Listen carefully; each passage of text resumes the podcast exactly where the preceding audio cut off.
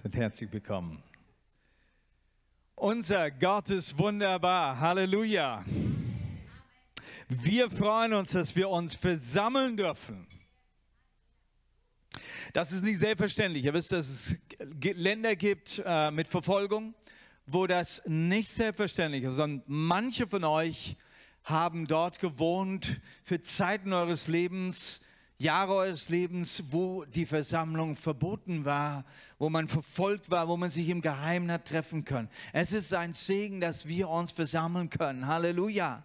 Aber gleichzeitig wollen wir an die denken, die sich heute trotzdem nicht versammeln können. Es gibt mittlerweile auch andere Gründe, ähm, die, die eingeführt wurden in vielen Ländern, warum sich heute äh, Menschen nicht versammeln dürfen. Wir freuen uns, dass wir uns versammeln dürfen, denn das steht in der Bibel, dass es wichtig ist für Menschen, die an Jesus glauben, dass sie zusammenkommen, Gemeinschaft haben, Gemeinschaft pflegen und sich einander ermutigen. Ermutigen mit Gebet, mit Wort Gottes. Ermutigen einfach mit der Zusage zum Zuspruch. Ja, auch die Liebe ist ganz wichtig, dass wir sie weitergeben. Ich freue mich, dass wir heute Abend zusammen sein dürfen. Halleluja. Es ist richtig ein Privileg. Ja, und es gibt eine Gemeinde Jesu weltweit, die vereinigt durch den Namen Jesus Christus. Halleluja. Und da gibt es keine Juden noch, äh, noch Griechen mehr. Wir sind durch Jesus Christus eins geworden. Eins durch Jesus, durch das Kreuz Jesu. Wir sind miteinander versöhnt. Halleluja. Wenn ich hier stehe, darf ich an Menschen denken, die auch Jesus nachfolgen. Ob sie schwarz oder weiß oder rot oder gelb sind. Ob sie in Afrika, Asien oder Amerika wohnen. Wir sind eins mit ihnen in Jesus Christus. Ich weiß nicht, ob du das schaffst, das dir vorzustellen. Dadurch, dass ich schon ein bisschen gereist bin und manchen Kontinenten und Ländern und ich weiß, wie Menschen so verschieden, Kulturen so verschieden sein können. Aber in dem Moment, wenn einer sagt, hey, Halleluja, ich liebe Jesus, da fühlst du dich verbunden. In einer Weise, die unbeschreiblich ist, übernatürlich. Das macht Jesus. Halleluja. Heute ist ein ganz besonderer Tag, den wir in Deutschland feiern. 3. Oktober, Tag der... Es begeistert mich schon allein dieser Gedanke, dass wir hier in Westdeutschland einen Tag namens Tag der deutschen Einheit gefeiert haben, prophetisch, in Erwartung. Was war das für ein Termin gewesen? Das war am 17. Juni gewesen, ne? Sag ich es richtig? Ja? Prophetisch. Es wird ein Tag kommen, wo Deutschland sich wieder vereinigen wird. Das, das, das berührt mich. Dass wir als Nation hier prophetisch schon gelebt haben, einen Tag uns genommen haben, gesagt, hey, wir wollen das schon voraussehen. Wir werden wieder vereinigt. Halleluja. Nun, 30 Jahre später nach dieser Wiedervereinigung sagen uns auch heute die Medien, nun, es fehlt noch was. Wir sind noch nicht ganz eins. Na? Hatte ich gerade gestern auch wieder vernommen. Solange wir Jesus nicht im Zentrum haben und sein Wort nicht im Zentrum haben, wird es immer etwas an dieser Einheit fehlen. Und ich möchte heute, dass wir ein Herz bekommen, ein Herz, das auch Jesus hat für sein Volk und für seine Nation. Wisst ihr, Gott hat Söhne und ich glaube, dass auch Deutschland eines seiner Söhne ist. Und wir beten für diesen Sohn, dass er zurückkommt zum Herrn. Wir wollen für unsere Nation beten. Vielleicht ist das für dich ein großer Schritt, aber der Herr möchte, dass wir für alle Menschen beten. Ja, er möchte, dass wir auch für unser Volk beten und für unsere Nation.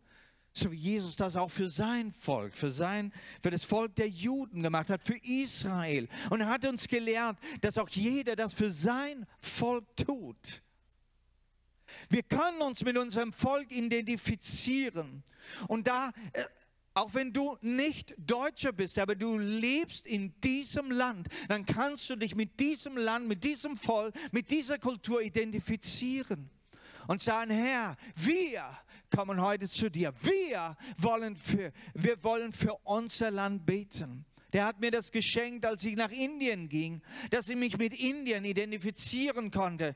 Und während ich in Indien bin, dann bete ich für unser Land Indien, für unser Land, für unser Volk Indien. Und wenn du heute in Deutschland bist, dann darfst du für unser Volk Deutschland heute beten. Du darfst dich dazu zählen. Halleluja. Wow, das ist was übernatürlich. Ich möchte, dass wir äh, in dieses Thema einsteigen. Tag der deutschen Einheit. Was ist deine Vision für Deutschland? Dass Erweckung ist. Habe ich dich jetzt überrascht mit, diesem, mit dieser Frage? Hast du eine Vision für Deutschland?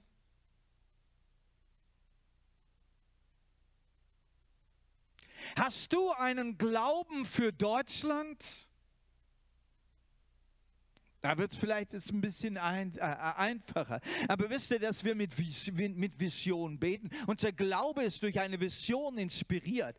Unser Glaube ist durch das Wort und durch die Verheißungen und somit auch durch die Prophetien des Wortes inspiriert.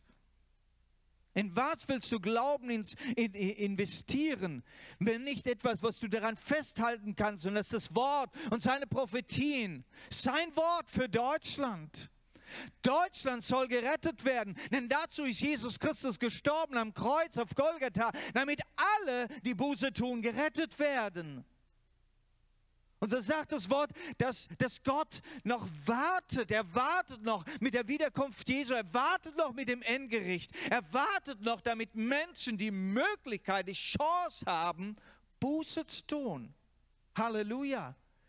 Ich habe eine Vision, dass Deutschland Buße tun wird, dass Deutschland die Knie beugen wird, dass Deutschland wieder das Wort Gottes als zentral machen wird als die das Wort, das Deutschland Fundament gegeben hat und auch heute geben muss und geben wird. Ein Fundament für Deutschland gebaut auf dem Worte Gottes. Er ist nicht nur ein Gott, es ist nicht nur ein Weg von vielen Wegen, es ist der Weg, dass Deutschland Jesus wieder verkündigt als der Weg auch der Weg zum Heil und der Weg zur Wiederversöhnung und der Weg zur Einheit und der Weg zum Frieden. Ich habe eine Vision,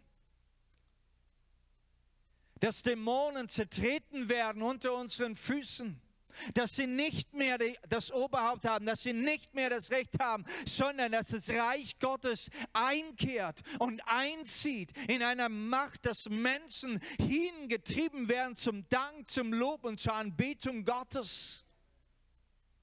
Dass wir in unseren Festen in Deutschland Gott loben und ihm als er, an erster Stelle den Dank geben.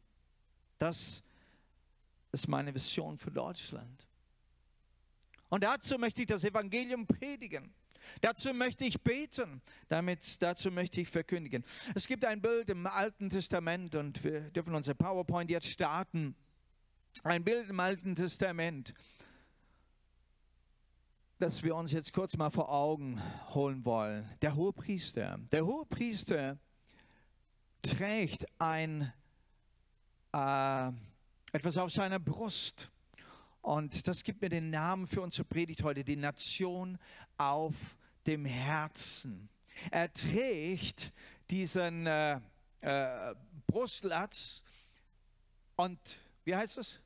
Ein Brustschild, Dankeschön, mit diesen zwölf Edelsteinen. Und diese repräsentieren die zwölf Stämme Israels. Er trägt sie auf dem Herzen, weil der hohe Priester in erster Linie ein Mittel ist, ein Fürbitter. Er tritt für sein Volk ein vor Gott. Er kommt in die Gegenwart Gottes Stellvertretend tut er Buße für sein Volk. Stellvertretend bittet er Gott um Vergebung und erhält von dem Herrn das Wort und die Zusage und die Vergebung auch für sein Volk.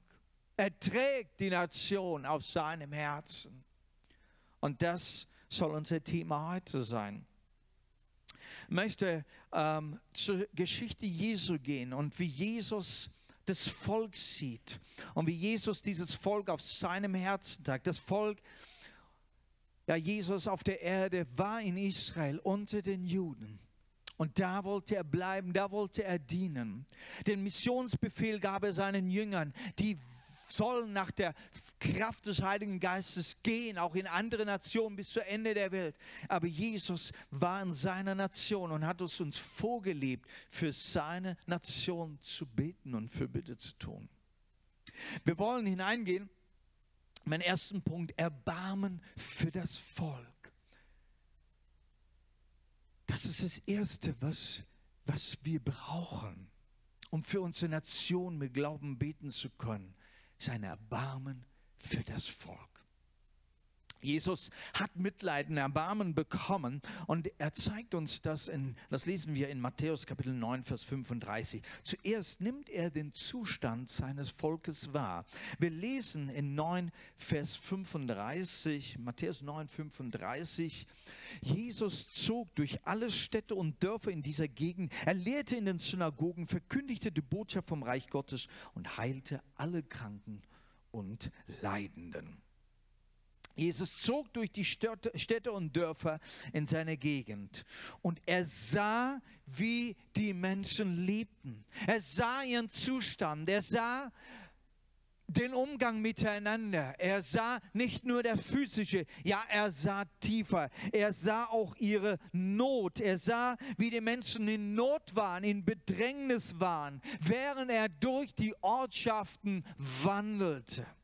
Es tut etwas, wenn wir mal mit solchen offenen Augen durch unsere Stadt, durch unsere Ortschaft wandeln. Ich habe das in Indien sehr gerne gemacht, wenn ich in eine Ortschaft ging, um dort ähm, zu dienen, Menschen zu begegnen, ihnen mit dem Wort Gottes und mit dem Gebet zu dienen dass sie mir Zeit genommen hat, durch den Ort zu laufen mit Gebet. Ich habe Gebetsspaziergänge gemacht und habe mich umgeschaut.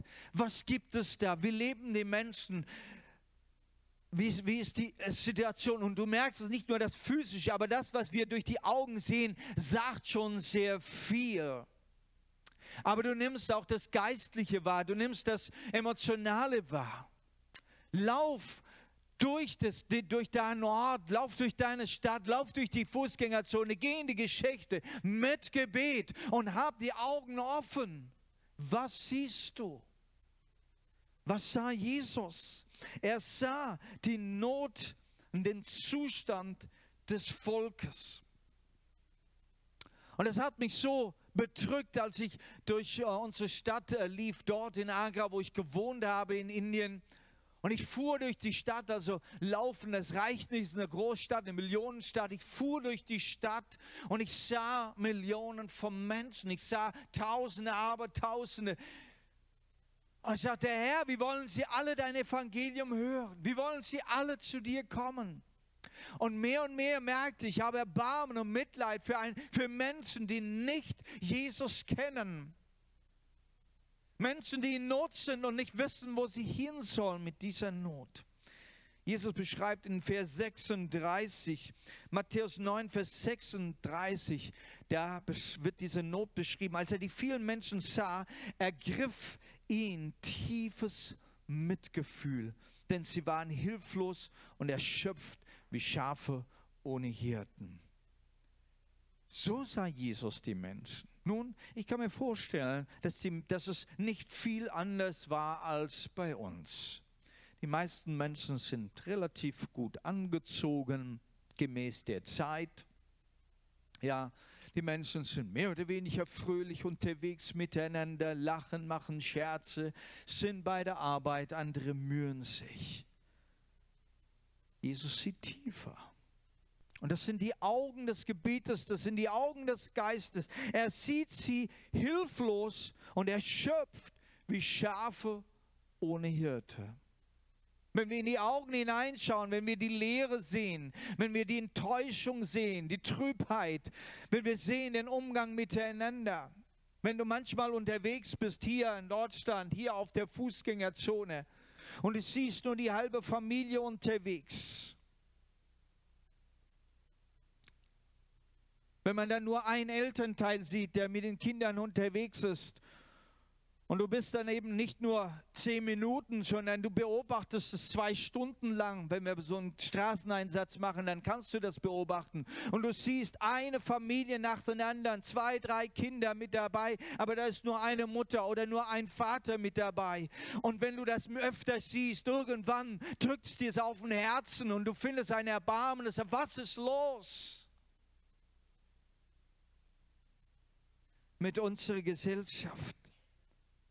Jesus sieht sie wie Schafe ohne Hirte, umeinander laufen, nicht in eine Richtung, nicht gemeinsam. Wir sehen sehr viel Zerstörung in unserem Land. Menschen vereinzelt. Wie viele Einzelhaushalte gibt es in unserem Land? Das sind bald 50 Prozent der Haushalte. Zu viele wie Schafe ohne Hirten. Menschen kommen nicht mehr miteinander zurecht, schaffen es nicht mehr mit einem anderen zu leben. Das muss nicht unbedingt ein Partner sein. Es gibt auch Familienangehörige, mit denen man zusammenleben kann oder Freunde oder WGs und so weiter. Aber warum schaffen wir es nicht mehr, miteinander zu wohnen, aufeinander einzugehen, zuzugehen? Der, der Mensch ist nicht dafür geschaffen, dass er alleine ist. Wie Schafe ohne Hirten, wissen nicht mehr mit sich zurechtzukommen. Psychische Krankheiten haben so zugenommen. Die Antworten und die Lösungen, die man heute findet für die Probleme, die uns gestellt sind, sind nicht mehr der Natur Gottes wo Frieden die Antwort ist. Jesus verstand, dass der Zustand der Leute nicht nach Gottes Plan ist. Denn Schafe, die einen Hirten haben, die sehen anders aus. Schafe, die einen Hirten haben, die sehen anders aus. Menschen, die angekommen sind, die Gott im Leben haben, die sehen anders aus. Menschen, die in einer Gemeinschaft sich wohlfühlen, angenommen sind, gute Leiter haben, die sehen anders aus. Freude ist das Erste. Frieden, Gerechtigkeit gehören dazu. In einer Gemeinschaft, wo es Hirten gibt. Was ist Gottes Plan für das Volk? Ich würde sagen Hirten. Matthäus 9, 37, dann sagt er zu seinen Jüngern, die Ernte ist groß, aber es gibt nur wenig Arbeiter. Er wendet sich an seine Jünger und sagt, liebe Jünger, habt ihr das gesehen, was ich gesehen habe? Wie wir da zusammen durch die Ortschaften gingen. Wie, was? Jesus, Meister, was meinst du? Ja, habt ihr eure Augen aufgemacht? Habt ihr mal reingeschaut, wie die Leute wohnen, leben, wie sie sich verhalten? Tiefer geschaut in, ihren, in, ihrem, in ihrem Geist, in, in ihrer Seele. Und die Jünger wachen auf und, und lernen von Jesus. Wir müssen die Menschen anders anschauen. Wir müssen unser Nein ablegen. Wir müssen andere Augen haben. Menschen zu sehen. Es sagt, seht ihr, ich sehe eine Ernte. Morgen haben wir Erntedankfest. Der Bauer, der anfängt, der Gärtner, der anfängt im Frühjahr zu säen, er sieht in, mit seinen Augen, er sieht eigentlich schon eine Ernte. Er kann es mit seinen Augen schon, mit seinen inneren Augen schon erfassen. Das ist ein, eine Vision, das ist prophetisch. Er kann es schon erfassen. Warum? Weil es Saat und Ernte ein Gesetz ist. Und er weiß, wenn er aussät, hey, es gibt Ernte. Wenn er seinen Baum sieht, der wieder grünt im Frühjahr, dann, dann, dann weiß er, da werden Früchte da sein. Und er kann sich schon sehen. Und die Freude, die Vorfreude fängt schon an. Jesus hat eine Vorfreude, wenn er, wenn er das Volk sieht. Er sieht nämlich eine Ernte. Er sieht, wie Menschen wiederhergestellt, geheilt sind, wie Gott wieder in ihrem Leben sind, wie sie fröhlich und friedlich und Einheit miteinander sind. Er hat eine Vision für Deutschland. Er sieht eine Ernte. Halleluja. Gott sieht eine Ernte in Deutschland und er möchte, dass seine Jünger die, Ernte, die Augen öffnen und sagt, seht ihr diese Ernte? Dann fangt an zu beten, dass es Arbeiter gibt für diese Ernte. Und auch heute sagt der Herr, es sind noch zu wenige Christen unterwegs in Deutschland. Es sind noch zu wenige Gemeinden unterwegs. Es sind noch zu wenige Mitarbeiter und Pastoren unterwegs in Deutschland. Bete zum Herrn der Ernte. Die Antwort jetzt auf unsere Nation ist Nummer eins, liebe Geschwister, Gebet. Da fängt es an, dass wir Glauben bekommen, Vision bekommen für unsere Nation. Gottes Herz, auf Gottes Herz liegt schon lange unsere Nation. Aber er möchte dieses Herz auf unsere Herzen legen. Und Jesus lädt hier seine Jünger ein und sagt, hey, nimmt es auf eure Herzen, was schon mir auf dem Herzen brennt. Lasst diese Steine auf euer Herz drücken, dass ihr für euer Land betet. Da fängt es an. Menschen, die evangelisieren, sind die, die angefangen haben, für Menschen zu beten, dass sie gerettet werden. Immer wieder sehen wir Menschen, die Beter sind, sind auch Menschen, die bereit sind, das Evangelium hinauszutragen und umgekehrt. Es gehört zusammen. Fang an zu beten für das Volk. Du sagst, hey, ich weiß nicht, wie man evangelisiert. Hey, fang an zu beten. Jesus fangt bei seinen Jüngern so an, bevor er ihnen überhaupt den Missionsbefehl gibt und sagt, geht hin in alle Welt, sagt er, fangt mal an zu beten. Betet, hier ist eine Ernte fangt an, im Geiste die Ernte zu sehen. Seht diese Vision.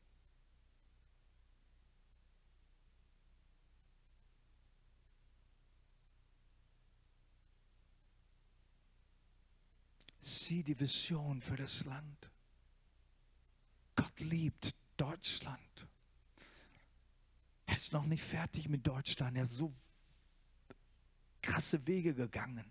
Er hat Deutschland wieder Chancen gegeben, wieder aufzustehen. Gott ist so gnädig gewesen, dass unser Land sich vereinen konnte, Ost und West, dass wir ein Deutschland sind. Gott hat uns Gnade geschenkt, auch wirtschaftlich aufzustehen, dazustehen, für die Welt wieder ein Segen zu sein. Bis heute. Gott hat Gnade geschenkt. Gott ist noch nicht fertig.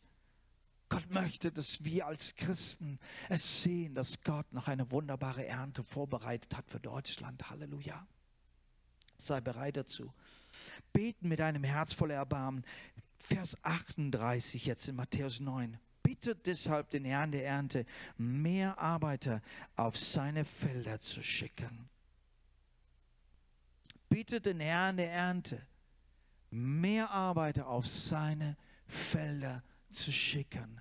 Lass uns dafür beten, dass Menschen bereit werden, Zeuge Jesu zu sein. Jeder Christ ein Zeuge Jesu. Halleluja. Du bist ein Mitarbeiter Gottes an deinem, Umf an deinem Arbeitsplatz, äh, in deinem Umfeld bist du der Zeuge Jesu. Du kannst Menschen erreichen dort in deiner Umgebung, die ich nicht erreichen kann. Aber du bist dort an Ort und Stelle. Du bist dort das Licht. Lass uns beten, dass jeder Christ ein Zeuge Jesus an seinem Platz mit diesen Menschen, die du kennst, die in deiner Umgebung sind. Da ist Ernte. Gebet ist das wichtigste und die dringendste Aufgabe, die Jesus seinen Jüngern jetzt vermittelt. Und er legt aber auch ein Erbarmen auf uns. Und das Erbarmen, wenn wir Erbarmen haben für unser Volk, dieses Erbarmen bewegt Gott. Weißt du das? Es bewegt den Arm Gottes. Wenn du als Kind, als Sohn Gottes vor den Herrn kommst und du hast ein Erbarmen für Menschen, die in Not sind, für ein Land, für ein Volk, das in Not sind, das bewegt deinen himmlischen Vater. Wenn du als Sohn, als Tochter Gottes zu ihm kommst und fragst nicht lange für dich selbst, sondern sagst, Herr, meine Not ist mein Volk, meine Familie, meine Nachbarschaft, meine Ortschaft. Das ist meine Not. Herr, dass du da kommst und deinen Arm bewegst und Lösung und Erlösung bringst. Die Erlösung, die du geschaffen hast durch Jesus Christus, dass sie für mein Volk wahr wird. Dieses Erbarmen, das berührt das Herz Gottes. Da geht sein Herz auf. Ich möchte uns das Gebet des Nehemiah zeigen. Nehemiah im Alten Testament. Ein Mann, der, der hat Wunder vollbracht. Großartiges. Ein Mann, der ein Jude war, aber vor Jahren verschleppt war seine Familie und dann dort im Babylon, im Lande Babylon aufwuchs und dort äh, sogar bis in den Königshof kam. Er blieb weiterhin Jude und hat seinen Gott Israel verehrt, hat diesen Götzentum nicht mitgemacht und hatte trotzdem dort im Königspalast dem König dienen können. Das war sein Job. Nehemiah hat sich aber interessiert für sein Volk. Das Volk, das, die meisten, viele Juden waren ja verschleppt worden, waren in Babylon gewesen und es gab manche, die übrig geblieben waren, aber es gab schon einige Juden, die zurückgegangen sind, weil Gott da die Türe dazu geöffnet war. Viele, die aus Babylon wieder zurückgegangen waren nach Israel, nach Jerusalem, haben sich ihre Häuser schon gebaut, aber der Zustand in Israel war trotzdem noch sehr erbärmlich. Und dann sagt die Bibel, dass äh, Brüder dann äh, eine Reise gemacht haben nach Jerusalem und die Brüder kamen dann nach einiger Zeit wieder zurück. Nehemiah redet von seinen eigenen Brüdern. Und dann heißt es in Nehemiah 1, Vers 2. Wir wollen jetzt weitergehen, wie man für seine Nation einstehen kann. Und das wollen wir vom Nehemiah lernen. Gehen wir gleich zum nächsten Punkt. In Nehemiah 1, Vers 2, da heißt es, ich fragte sie, wie es den Juden dort ginge, dem Rest, der dem Exil entkommen war, und erkundigte mich nach Jerusalem. Hier waren Informationen erster Hand von den Brüdern. Die haben das mit eigenen Augen gesehen, so wie Jesus mit eigenen Augen gesehen hat, wie der Zustand ist. Es macht was aus, physisch den Zustand mit eigenen Augen zu sehen. Renuka und ich, wir hatten äh, in Indien äh, vor Jahren gerne auch die Nachrichten angeschaut, machen wir heute auch. Die Nachrichten des Landes, ja, und wir versuchen nicht gerade nur lokale Nachrichten zu schauen, sondern ein bisschen drüber hinaus, über den Tellerrand, über das Volk, äh, die Nation, was sich so tut. Auch das Internationale interessiert uns. Und mehr und mehr haben wir gemerkt, wie die Nachrichten uns eigentlich negativ stimmen und äh, wie vieles einfach deprimierend ist. Und, und sehr enttäuschend haben wir dann einfach den Fernseher ausgemacht. Also wir haben genug davon, wir wollen das nicht mehr hören. Das ist ja so negativ. Und an dieser Stelle hat der Heilige Geist bei uns angeklopft und hat gesagt, warum? Seht doch, was in dieser Nation los ist und fangt an dafür zu beten. Plötzlich wussten wir, warum wir diese Nachrichten sehen sollten. Mit einem ganz anderen Herz, mit einer ganz anderen Einstellung, mit einem Erbarmen für unser Volk. Herr, was ist dran? Wofür sollen wir beten? Das ist doch was ganz anderes. Er hatte erste Hand Informationen und, und hier er fragt sie. Und es ist wichtig, dass du fragst. Seine Fragen zeigen ein ganz echtes und tiefes Interesse. Ich weiß, was es ist, wenn Menschen mich fragen über Indien zum Beispiel. Ja, hey, du warst in Indien, wie ist es da? Wie geht es den Christen, den Gemeinden? Äh, wie leben die Menschen? Äh, wie ist es mit der Armut, mit dem Kastensystem und dergleichen? Und wenn einer fragt, dann, dann, kann ich, dann kann ich erzählen, ja, da kann ich lange erzählen, aber wenn du keine Frage hast, dann weiß ich nicht, was interessiert dich? Ich will doch nichts erzählen, was dich nicht interessiert. Frage und du wirst wissen, du wirst, du wirst Informationen bekommen. Warum Informationen? Ja, dass ich beten kann. Und dein Gebet wird sich ändern, wenn du Informationen über jemand weißt, über etwas weißt. Dein Gebet ändert sich. Dein Gebet wird erfüllt mit Mitleid, mit Erbarmen, mit Impuls, mit Glauben. Du wirst Gottes Verheißung, Gottes Wort empfangen für die Situation. Also Informationen sind wichtig.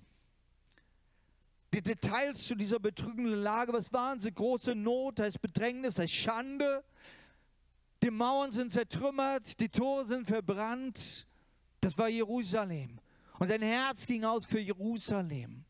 Jerusalem ohne Mauern, ohne Tore. Diese Mauern, sie stehen für uns heute als das Wort Gottes, das Gesetz, die Gebote Gottes. Das ist das Fundament, das ist der Schutz einer Stadt, das ist der Schutz eines Landes. Wir brauchen diesen Schutz wieder für unser Land. Wir brauchen eine Mauer für unser Land, nämlich eine Mauer Gottes, den Schutz des Wortes Gottes, das uns von Feinden abhält und die, die darinnen wohnen, wohnen sicher. Wenn du in den Geboten Gottes dich aufhältst, dann wohnst du sicher. Sie sind nicht die Begrenzung, sondern sie sind das sicher Wohnen und der Feind bleibt draußen. Nehemiah ist sehr betrübt. Er hört sich diese Geschichte an und das Erbarmen in ihm reißt ihn jetzt auf die Knie. Er fängt an zu fasten. Wir lesen dann in Vers 4, als ich das hörte, setzte ich mich hin und weinte. Ich trauerte tagelang, fastete und betete zu Gott im Himmel. Das ist Vers 4, dann nehmen wir 1, Vers 4. Und dann das mal aufmachen. Er wurde betrübt und er fing an zu fasten, weinend vor Gott. Schmerz und Trauer in der Seele. Und das ist meine Frage. Wirst du noch berührt? Wirst du noch berührt, wenn du Missstände siehst in unserem Land, unter dem Volk? Berührt es dich? Ihr Familien? Berührt es dich, was in den Schulen abgeht?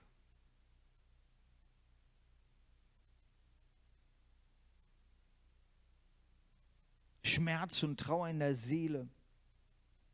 Und er geht ins Fasten, sein erster und ernster Schritt. Etwas, was er tun kann. Er ist weit weg. Er allein, was will er tun? Ja, er kann was tun. Er geht ins Gebet, er geht ins Fasten. Das ist das, was wir tun können. Und das ist ein klarer Schritt. Das Fasten, mit dem Fasten ist es natürlich eine, eine ganz physische Sache, wo er sagt, hey, ich gebe mich mal dieser Sache hin.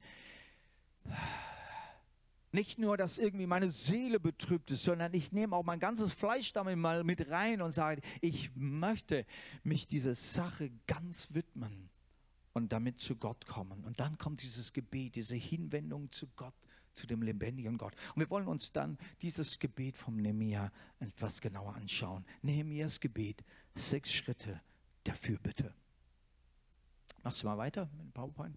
Sechs Schritte der Fürbitte. Wie kannst du für deine Nation einstehen? Heute an diesem Tag, an diesem Tag deutscher Einheit, denke ich, dass es richtig ist, dass wir unser Herz bewegen lassen für unsere Nation, dass wir für unsere Nation einstehen. Es war mir auch wichtig gewesen in Indien.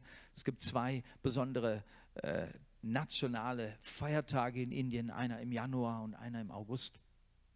Und äh, mir war es auf dem Herzen, dass wir gerade an dem Tag uns versammeln zum Gebet und zur Fürbitte für die Nation. Und ich konnte das dann mit vielen Pastoren und Mitarbeitern dann Jahr für Jahr tun. Mir ist auch heute ein Anliegen, dass wir an so einem Tag, dass wir ihn nicht gerade so vorbeigehen lassen, dass wir nicht gerade sagen, naja, die Welt feiert halt irgendwas oder so. Naja, irgendwie da in der Regierung ne, wird es halt dran erinnert oder so. Nein, wir als ganzes Volk, wir als Gemeinde Jesu sollen so einen Tag auch ernst nehmen. Ein Tag, wo Gott etwas Wunderbares, auch was, ja wirklich, es war ja ein Wunder, wie, diesen, wie diese Einheit zustande gekommen ist.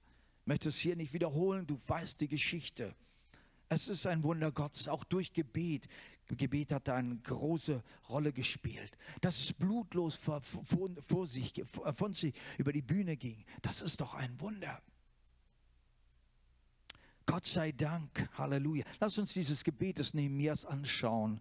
Und Vers 5 möchten wir einsteigen. Ich sagte, Ach Jahwe, du Gott des Himmels, du großer und furchterregender Gott, du stehst zu deinem Gnadenbund und zu denen, die dich lieben und deine Gebote halten.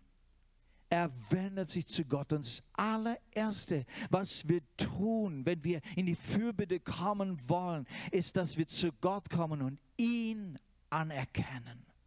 Gott anerkennen, wer er ist. Wir wollen nicht gleich losplappern mit, mit unseren Bitten, mit allem Möglichen, was wir jetzt von Gott erbeten. Nein.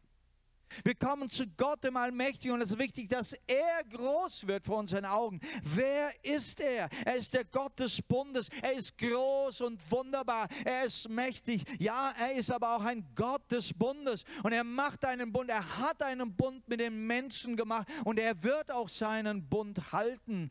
Wie wunderbar.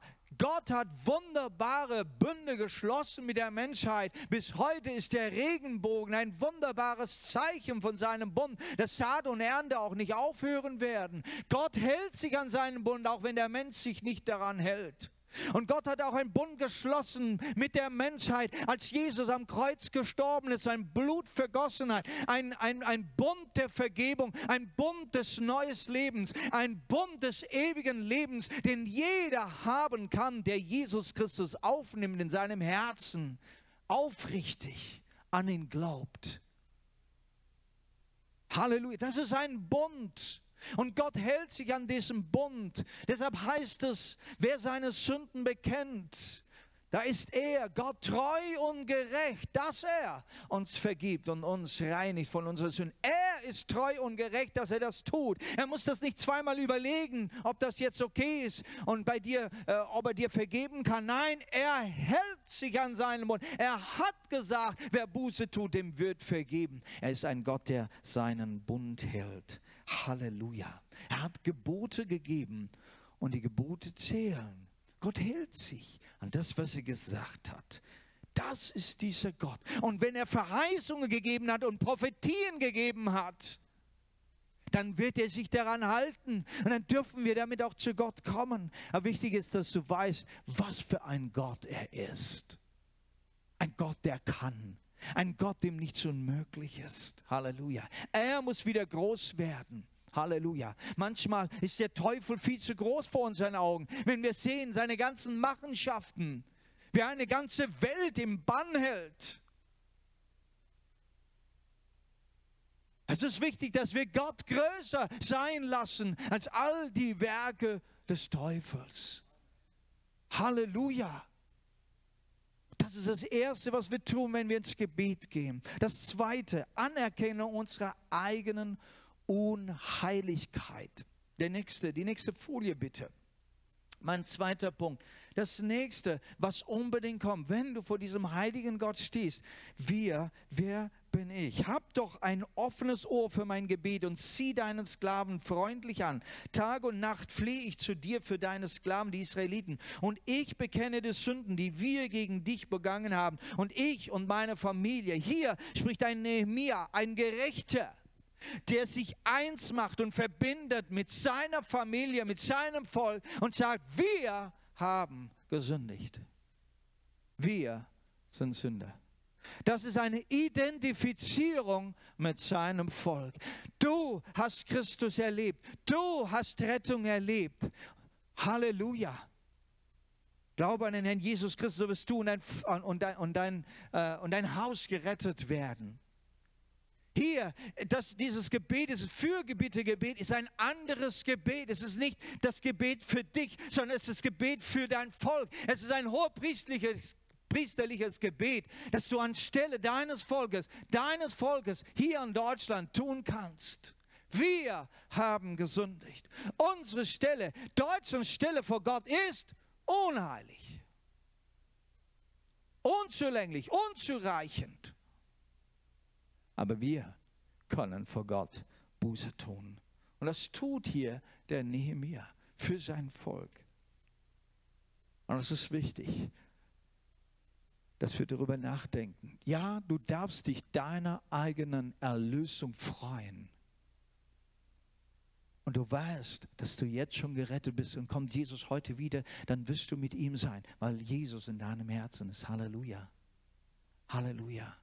Darüber darfst du dich freuen. Aber wenn du für dein Volk beten willst und vor deinen Gott kommst, dann merkst du, hey, ich bin gerettet, aber die anderen, aber die anderen, und du darfst diesen Schritt machen, vor Gott kommen. Du darfst in diesen Riss treten. Wenn Gott sagt, ich suche hier in diesem Volk, wer wird in den Riss treten? Damit das Gericht nicht auf die Menschen kommt. Wer wird in diesen Riss treten, in diese Kluft zwischen Gott und der Menschheit, zwischen Gott und unserem Volk Deutschland? Wer wird in diesen Riss treten? Und er braucht es Menschen, die hier in dieser Nation wohnen, die in diesen Riss treten können. Weil du dich identifizieren kannst mit diesem Volk aber du kennst auch deinen Gott wunderbar. Deshalb kannst du diese Brücke schlagen durch dein Gebet. Buße stellvertretend für mein Volk. Nehemiah 1, Vers 7, dann die nächste Folie. Wir haben uns schwer an dir vergangen. Wir haben die Gebote, Gesetze, Anordnungen missachtet, die du deinem Diener Mose gebet, äh, gegeben hast. Der war ungehorsam und falsches Handeln in unserem Land. Gott gibt seine Gebote und sie zählen sie zählen. Gott, der, der, Paulus schreibt sogar davon, dass die Gebote und die Gesetze Gottes auf dem Gewissen des Menschen geschrieben sind, sodass keiner eine Ausrede hat. Der Mensch hat gesündigt vor Gott durch sein falsches Handeln. Wir wollen dafür eintreten, ja, wo wir gegen Gottes Gebote verstoßen haben. Das waren schon drei Schritte. Lass mich zu dem vierten Schritt kommen. Bekennen von Gottes Wort. Wir sollen da nicht bleiben. Wir sollen nicht am Boden zerstört bleiben, so tief es uns erdrückt. Aber es ist wichtig, dass wir auch da durchgehen, dass wir uns von der Sünde auch mal richtig be, äh, beladen lassen, dass wir uns es vor Augen malen, ja, wie schlimm und furchtbar es ist, auch vor einem Gott, der, der ja seine Hand ausstreckt nach dem verlorenen Sohn, der ja wartet, bis der verlorene Sohn endlich zurückkommt, dass wir uns mit dem identifizieren.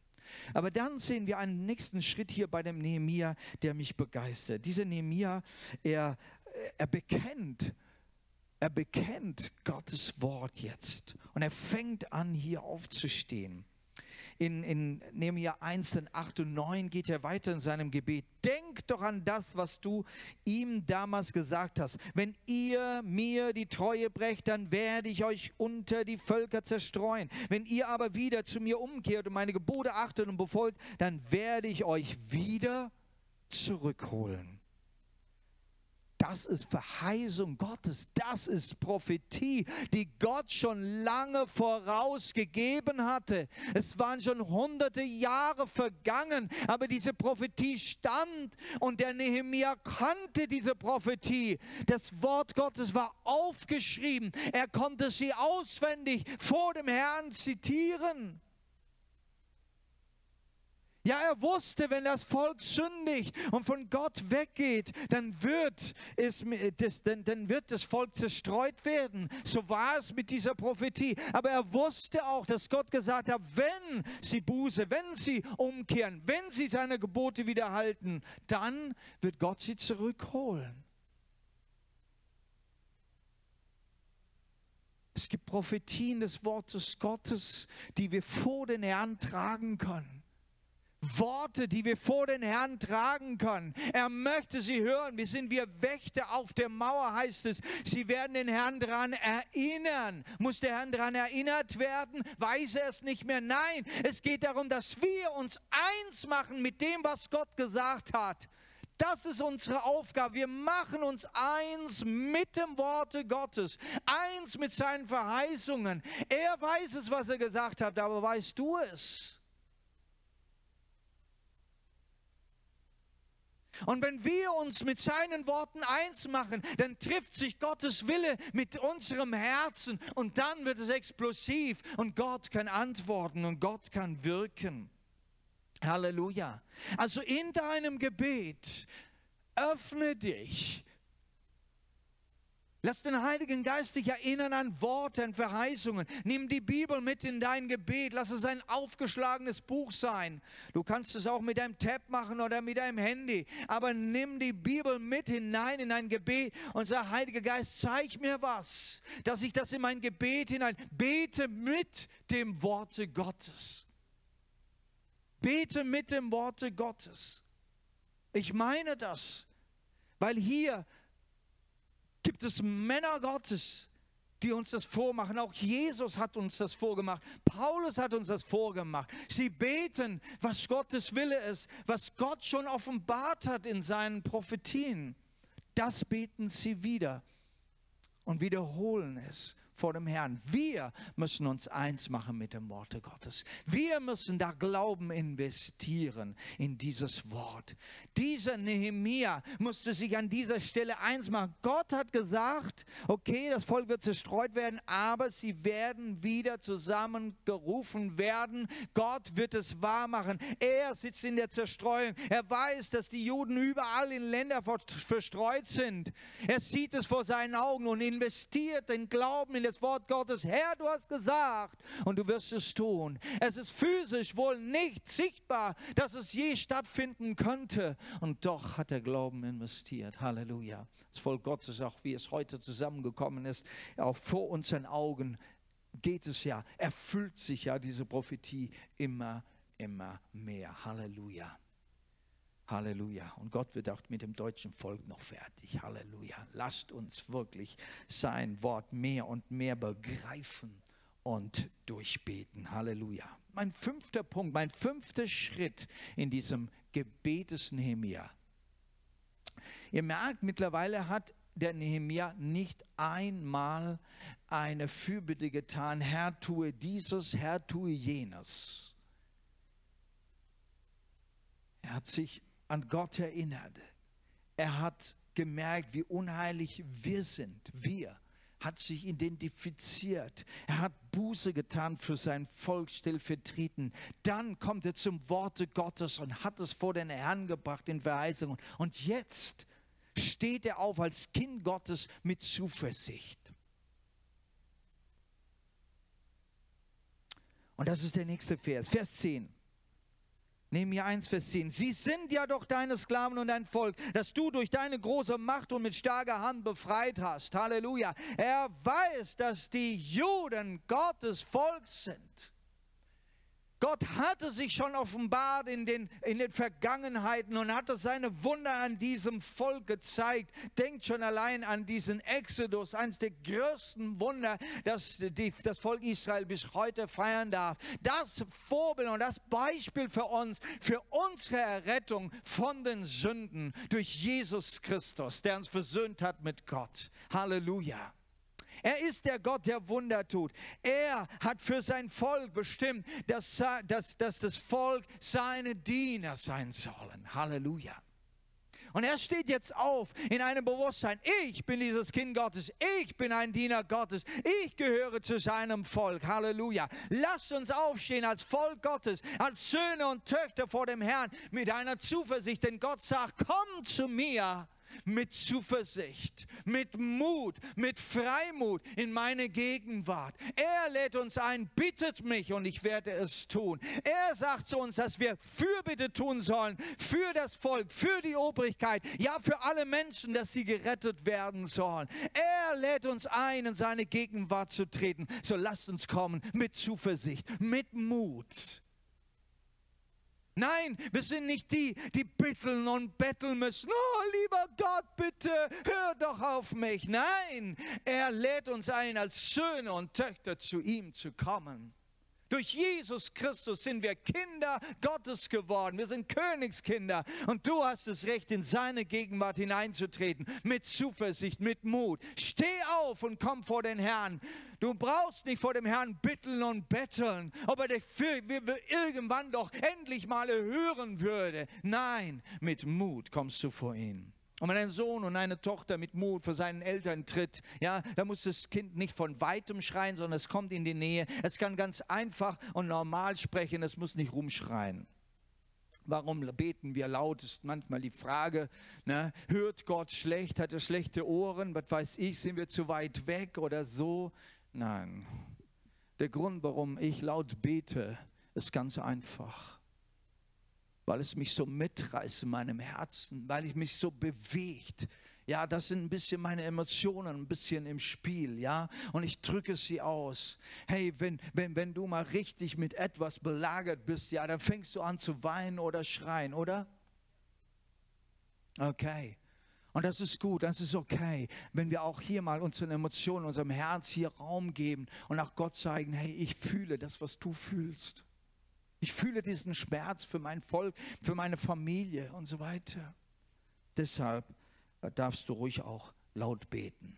Wenn du laut betest, darfst du natürlich auf deinen Nachbarn ein bisschen darauf acht geben, ja, damit er wenigstens seine eigene Stimme auch noch hört. Ich meine, das ist, das ist äh, okay, ja, ja, aber ähm, ich muss mich da manchmal zügeln, ich weiß, ich, ja aber kaum als Kind. Und, und ich musste das für mich lernen. Ja, man, man kann da so in einen Gebetsstil reinkommen, ne? so meine Gebetsgewohnheit. Und äh, ich habe gemerkt, es ist nicht richtig, dass ich immer laut bete, weil es geht nicht um das Lautbeten, als wäre Gott schwerhörig. Ne? Ich darf auch wirklich ganz leise mit ihm reden und er hört mich. Und gerade wenn du als Kind, wenn, wenn dir bewusst bist, ich komme als Sohn oder als Tochter Gottes vor meinem himmlischen Vater, dann wirst du automatisch leise. Ja, du verstehst mich. Ja, du weißt, was jetzt auf meinem Herzen liegt. Und ich wünsche dir das, dass du diese innige Zeit mit dem Herrn hast. Du kannst laut werden, weil, weil dich wirklich was bewegt. Aber du kannst also richtig leise mit ihm reden und wissen, dass seine Liebe ist. Er ist da mit seinem Ohr. Da war in dem Anfang seines Gebetes, sagt, lass dein Ohr aufhören auf mein Gebet. Und ich dachte mir darüber, dachte darüber nach, muss, muss man Gott sagen, hey, hör mal. Ja, Gott hört doch. Ja, Gott hört. Gott hört, was du sagst, ja. Ob du es leise oder, leise oder laut oder in den Gedanken sagst, er hört, ja. Aber wisst ihr, Gottes Ohren hören genau dahin, wo einer kommt, eben auf eine gewisse Weise kommt, die Gott wohlgefällig ist. Wenn du kommst als Kind Gottes, wenn du kommst mit seinem Wort, wenn du kommst mit einem Erbarmen, wenn du kommst und, und ihn lobst und preist und anbetest, ja, da, da geht einfach, da geht Gottes Herz auf. Einer, der mit Stolz vor Gott kommt, oh, ich habe so viel gemacht in meinem Leben. Ja, Gott, ich habe so viel gedient, warum heilst du mich nicht? Ich weiß nicht, wie Gott das hören wird. Und wenn einer kommt und sagt, Herr, sei mir Sünder gnädig, da geht das Herz auf. Wenn einer mit Glauben kommt, da geht das Herz Gottes auf. Gottes Ohren gehen auf, wenn du kommst, wenn, wie sein Wort es sagt, nach seinem Willen, nach seinem Wort, im Namen Jesus. Geht sein Ohr auf und will dich hören, will sein Kind hören. Halleluja. Ich möchte jetzt zum letzten Punkt kommen. Bitte um Gottes Eingreifen. Jetzt geht es eigentlich erst los. Jetzt geht es eigentlich los. Jetzt, Gott, greife ein. Hier, was betet er neben mir? Ach, Jabe, erhöre mein Gebet und das Flehen deiner Sklaven, die dir ehrfürchtig dienen wollen. Lass es mir, deinem Sklaven, doch heute gelingen, dass er bei diesem Mann, das ist der König, Erbarmen findet. Ich war nämlich der Mundschenk beim König. Hör mein Gebet, sagt er jetzt. Gib Erfolg meinem Tun, gib Gunst vor den Menschen. Jetzt kommt er mit der Fürbitte, jetzt kommt er mit dem Eigentlichen, was er sagen will. Und wir merken plötzlich, jetzt ist das Gebet ja aber schon fertig. Hat er gar nicht mehr viel zu sagen.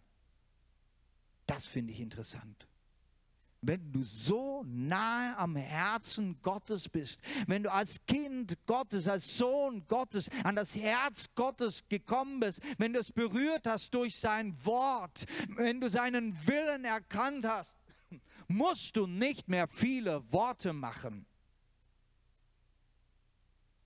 Musst du nicht mehr viele Worte machen, denn Gott hört deinen Satz der Fürbitte. Wow. Gott erhört das Gebet des Nehemias und gibt ihm Gunst. Aber was ich auch sehr interessant finde, die Fürbitte, die er tut, die involviert ihn selbst. Er hat plötzlich das Verständnis, dass die Antwort mit ihm was zu tun hat. Er stellt sich zur Verfügung, für sein Volk einzutreten. Und wenn du anfängst, für dein Volk Deutschland zu beten, dann kommst du zu dem Punkt, wo du sagst, Herr, ich bin bereit, für mein Volk einzustehen. Ich bin bereit, für mein Volk das zu tun, was ich tun kann. Benutze mich gebrauche mich, gib mir Gunst vor den Menschen, lass mich ein Zeuge Jesus sein. Fang du an deiner Stelle an. Dort will Jesus dich gebrauchen. Wenn du für Erweckung für Deutschland betest, dann darfst du an deiner Haustüre anfangen. Und sag, Herr, gebrauche mich jetzt und gib mir Gunst, damit Erweckung an meiner Haustüre beginnt, in meiner Familie, in meinem Ort. Halleluja. Wir beten für Erweckung in Deutschland und es fängt an, da wo du bist. Es fängt hier an mit unserer Gemeinde, hier in Pforzheim. Da fängt es an. Warum? Weil du da bist und du hier betest und du sagst, Herr, und jetzt fang mit mir an. Herr, gib mir Gunst. Halleluja. Die Antwort für Deutschland fängt bei dir an. Mit deinem Gebet und mit deiner zur Verfügungstellung dass Gott hier wirken kann. Halleluja. Gott hat was Wunderbares vor mit unserem Volk. Wir haben allen Grund für unsere Nation zu beten, da wo wir leben. Wir haben so viel Kämpfe. An dieser Stelle dürfen wir mal ein bisschen nationalistisch denken. Denn Gott braucht Menschen in Deutschland, die für Deutschland beten. Gott braucht Menschen in einem anderen Land, die für ihr Land beten. Ja? Wir können das Beten nicht den anderen überlassen. Aber Gott sei Dank gibt es andere Menschen, die auch für Deutschland beten. Und da gibt es auch sehr viele. Wir dürfen für andere Länder beten. Aber fang mal mit deinem Zuhause an. Lass die Nation auf dein Herz. Trage sie auf deinem Herz. Ich weiß nicht, ob es für dich eine neue, ein neuer Gedanke ist. Wenn nicht, dann mach weiter und sei inspiriert durch diese Predigt, tiefer einzusteigen.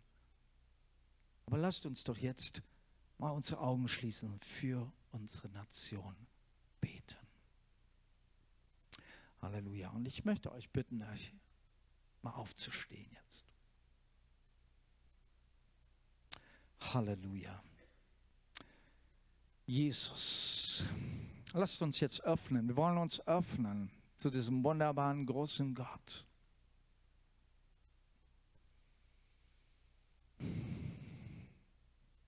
Er, der seinen Sohn Jesus Christus gesandt hat, du, Gott, Vater, Vater für alle, die zu dir kommen Herr, wir stehen hier heute Abend nicht nur alleine für uns selbst, sondern für unsere Familie, für unsere Ortschaften, für unsere Städte, für unsere Länder.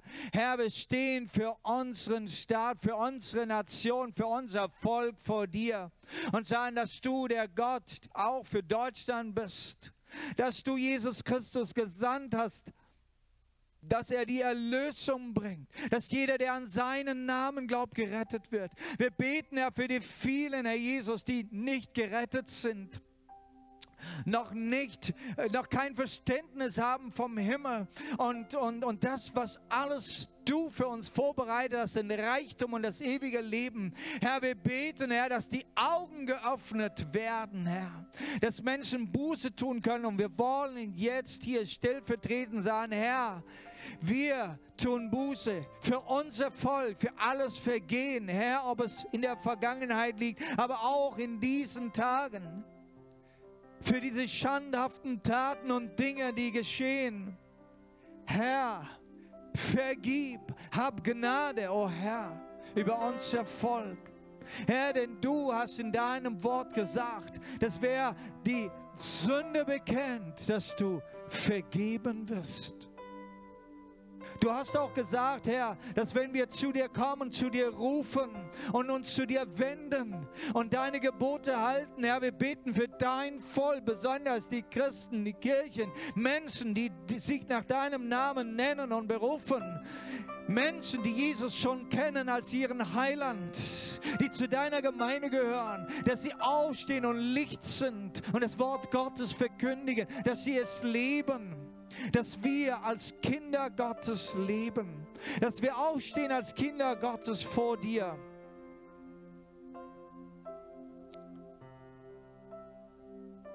Und Jesus, dass wir den Mut haben,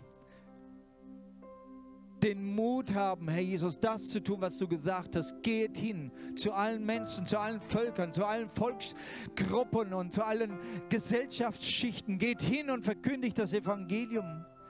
Seid meine Zeugen in der Kraft des Heiligen Geistes. Herr, wir wollen uns zur Verfügung stellen, Herr. Da, wo wir stehen und gehen und arbeiten und wohnen, Herr, wollen wir deine Diener sein. Wir wollen dein Wort ausführen. Wir wollen gehorsam sein. Wir wollen auf den Heiligen Geist hören. Wir wollen Menschen zum Segen sein in dieser Zeit. Herr, wir sind in einer großen Not die um sich greift. Und wir brauchen deine deine Gebote wieder in unserem Land. Wir brauchen dein Wort wieder in unserem Land. Herr, dass in allen Kirchen dein Wort wieder rein verkündigt wird. Dass in allen Religionsunterrichten wieder die Bibel hingestellt wird als dein Wort, als das Wort der Wahrheit.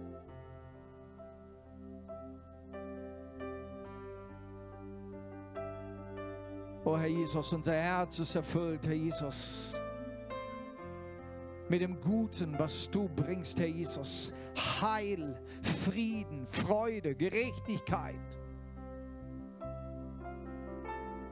Dafür bist du gestorben an deinem, am Kreuz. Dafür hast du bezahlt. Ich danke dir, Jesus. Und jeder, der deinen Namen anruft, der wird gerettet werden. Und jeder, der in Deutschland deinen Namen anruft, der wird gerettet werden. Herr, erwecke unser Land. Herr, erwecke unser Land. Herr, erwecke unser Land in Jesu Namen. Erwecke unser Pforzheim, erwecke unseren Enzkreis, erwecke unseren Ort, da wo wir gehen und stehen und arbeiten. Erwecke dieses Land. Herr, wir stellen uns zur Verfügung. Gebrauche uns, gib Gunst deinem, deinen Dienern. In Jesu Namen. Amen.